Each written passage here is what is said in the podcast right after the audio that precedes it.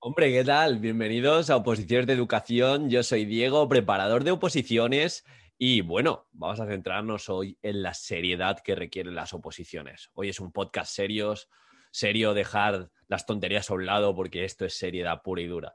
Y de nuevo, con mi mente enfocado, enfocada tremendamente a las oposiciones, el otro día vi un resumen del combate. ¿Un resumen del combate? No, perdón vi el previo al combate, el pesaje ese que hacen antes de un, antes de un combate de boxeo y de MMA entre, entre los, dos, los dos que se van a enfrentar o las dos que se van a enfrentar.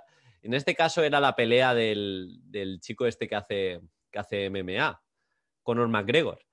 Y, ese tío lleva un montón de combates, yo tampoco lo sigo mucho, pero lo típico, entras en una de estas páginas como marca que te saca lo más viral y, mira, te dejas llevar y, lo ves. Y, lo he seguido, lo he seguido a veces porque al final es muy viral. Entonces, el Conor McGregor este que habrá hecho muchos combates, me, me, llamó la atención, me llamó la atención y os lo quería traer al podcast porque creo que puede tener transferencia a las oposiciones y en el pesaje pues hacen una especie de show eh, en el que se medio enfrentan, se miran a la cara, se insultan, eh, casi llegan a las manos, siempre los, los cogen. Y, ahora en la sociedad que vivimos, que se buscan tantos clics, se busca la atención, ya no nos... Mm, incluso no nos llama la atención el, ver ese enfrentamiento, ya queremos un poquito más, pues siempre se tiende a magnificar las cosas y, y a valorarlas por encima del valor que tienen realmente. Y, en este propio pesaje ves a Conor McGregor, que, siempre hace lo mismo, y sigue con esa seriedad de tomarse el, enfrentamiento previo de, una forma como, como hiperreal, de te voy a matar, eh, vas a ver lo que voy a hacerte, cara con cara, tomárselo muy, muy en serio, no solo el combate previo, sino también el, el pesaje. Y lo que me llamó la atención fue eso, justo, de, después de tantos millones de euros, que es de las personas que más dinero tiene, después de tantos combates, eh, se nota que es un profesional, pero es un profesional en el show y se toma muy en serio el, show este del pesaje. Y, esto, llevándolo a las oposiciones, que es, que es complicado, pero, pero quiero llevarlo en el sentido de cómo entrenas es como luego vas a actuar en las oposiciones. Por, cierto, luego Conor McGregor se rompió el tobillo y, perdió y lleva una racha bastante mala.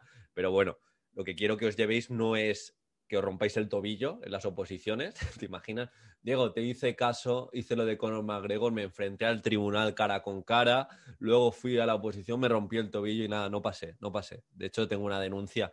No, no estoy diciendo eso, estoy diciendo que cada cosa que hagamos como dice el Cholo Simeone, partido a partido y como entrenas es como te vas a enfrentar a las oposiciones. Es decir, si tú haces un simulacro y te pones una fecha límite sábado a las 9 de la mañana a hacer un simulacro, tómatelo en serio como si fuera el día del examen. Otro día, una compañera me expuso el TFG y como era yo, no se lo tomó en serio. No se lo tomó en serio. Bueno, luego le fue bien la exposición, pero de verdad, intentar practicar, intentar entrenar como si fuera el día del examen. Así el día del examen te va a salir natural el tomártelo en serio. Igual, si hacéis una exposición a eh, vuestros familiares, vuestra pareja o incluso a vosotros mismos y mismas delante de una cámara, tomaros en serio e intentar cumplir con los distintos ítems, intentar hacer una buena introducción, una buena conclusión.